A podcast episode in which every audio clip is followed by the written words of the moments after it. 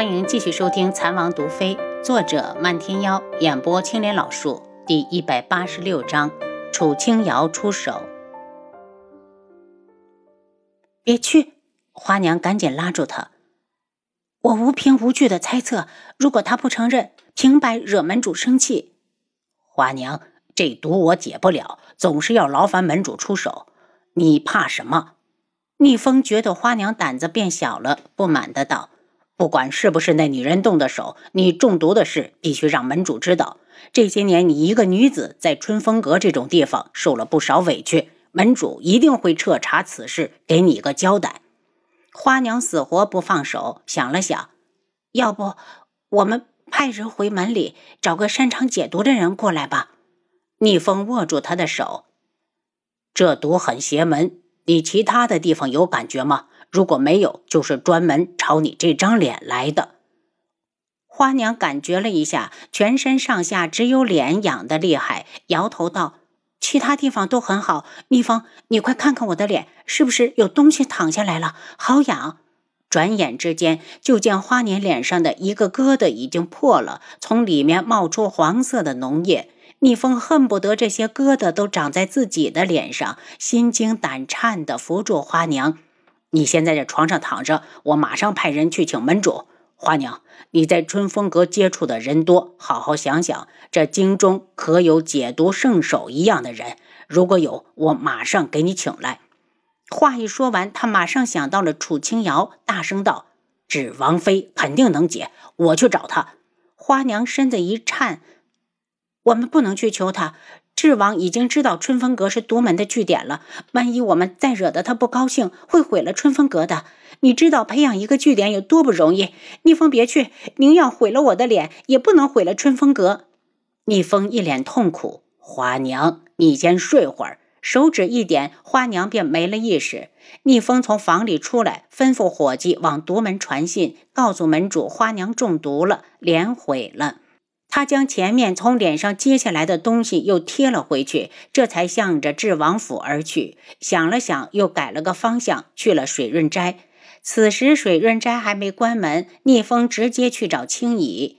青乙见一个陌生的中年人找上自己，不解的道：“这位大哥，你来水润斋可是想选些饰品？”青乙姑娘，我想见见智王妃。男子一脸客气。青乙警惕的看着他。你想见智王妃，不是应该去智王府吗？我们水润斋里只有平民，可没什么王妃。青羽姑娘，我知道水润斋是智王妃的产业。我有一个朋友中毒了，想请王妃帮忙看看，能不能把毒解了。如果我直接去王府，肯定会被拦下。要不是怕见不到智王妃，他又怎么会来这里？你是谁？青羽看了眼外面，天都黑了，智王肯定不能让主子出府。我是经理落花街角济世药铺的掌柜。男子说出自己的身份，还请姑娘帮帮忙。不如等明日，明早我进王府一趟，把你的事情和王妃说一说，然后把药铺地点告诉他。今日太晚了，王妃怕是已经歇下。经理很多人都知道水润斋是智王妃的铺子，轻易怕自己被有心人利用。前面的男子万一想对付主子不利呢？还请姑娘发发慈悲。若是等到明日，我那朋友花容月貌的一张脸，怕是已经毁了。青姨脸一冷，外人的脸毁不毁，关我们东家什么事？你走吧，我帮不了你。你实在想见王妃，就直接去找智王。逆风无法，双膝一弯，对着青姨就要跪下去。青姨被吓了一跳，伸手来拦：“你赶紧走，我们铺子要打烊了。”漫天妖，只要姑娘告诉“智王妃”这三个字，他就一定会来。逆风无法，只好搬出门主。他知道，如果这事被门主知道，最少打他八十个板子。可为了救花娘，要他命，他都愿意。你是独门的人，青乙记得有一次主子和他提过，说上次他在雨中被宇文景睿刺杀，还是漫天妖救的他。是逆风无法，只好点头。那你朋友的脸有多严重？青野还是不放心逆风，事关主子，他不敢大意。中午中的毒，现在脸已经坏了，往下淌黄水。她是名女子，姑娘也知道，女子最在意自己的容貌，还请姑娘帮忙走一趟。见他一脸焦急，青羽突然道：“他是你喜欢的人？”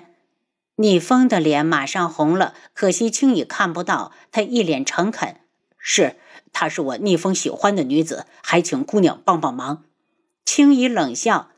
莫不是他的脸毁了，你就能够移情别恋，不要他？逆风马上变脸，青羽姑娘，不管他变成了什么样子，在我眼里都是最美的。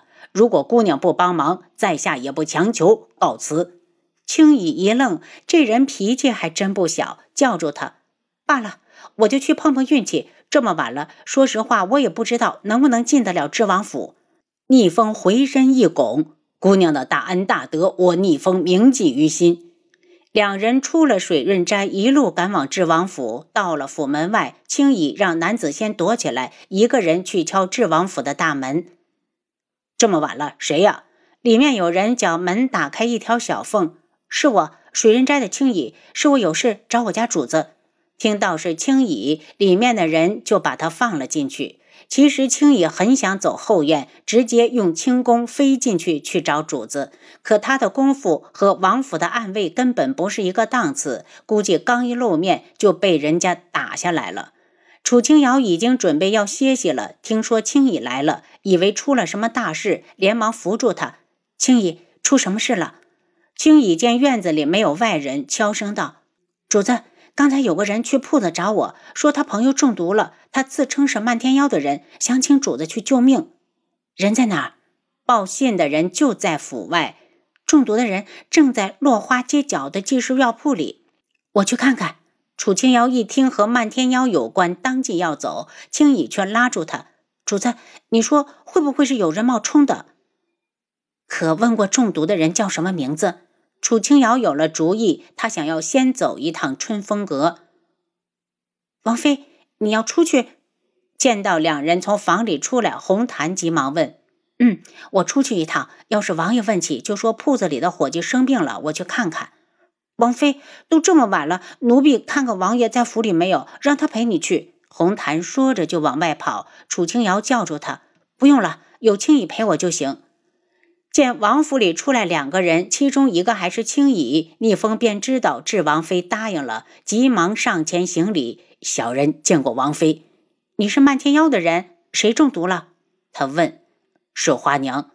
逆风的声音带着心痛，双拳紧握，他一定要找到下毒之人，把他加注在花娘身上的痛苦统统的还回去，让那人生不如死。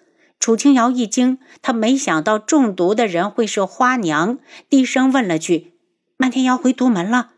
门主才走没有几天，花娘就中毒了。我已经派人遣送消息回去，还请王妃一步去看看花娘。蜜蜂焦急，带路。当楚清瑶看到花娘时，惊得一口气差点没上来。花娘的脸有多美，她是见过的。要说倾国倾城也不为过。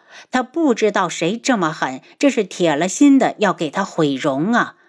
花娘被逆风点了穴，还没醒。楚清瑶先检查了一下她的脸，毒性很强，要不然不会在半天时间就发展成这个样子。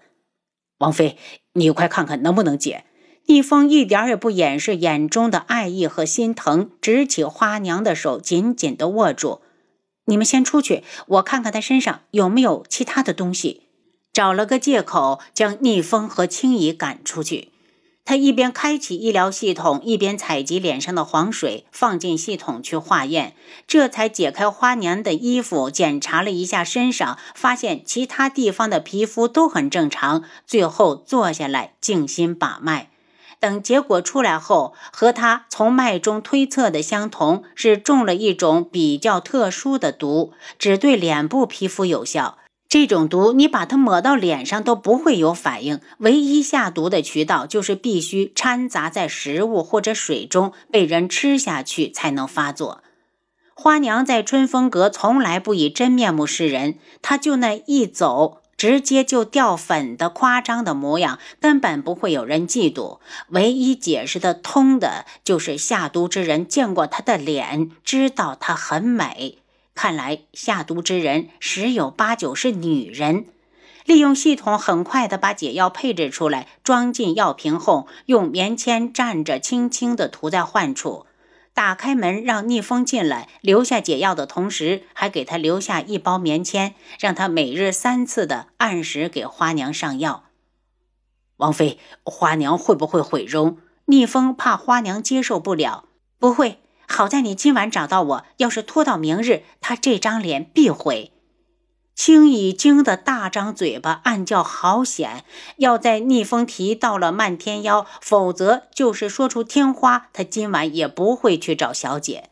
逆风对着楚清瑶深施一礼，刚要说话，楚清瑶已经道：“你不必谢我，漫天妖与我有恩。再说花娘这样的美人，谁也不想看到她被人毁了。”逆风感激的点头，来到床前，对着花娘道：“花娘，你听到了吗？”你的脸没事了，你放心，我一定会把下毒之人揪出来，为你报仇。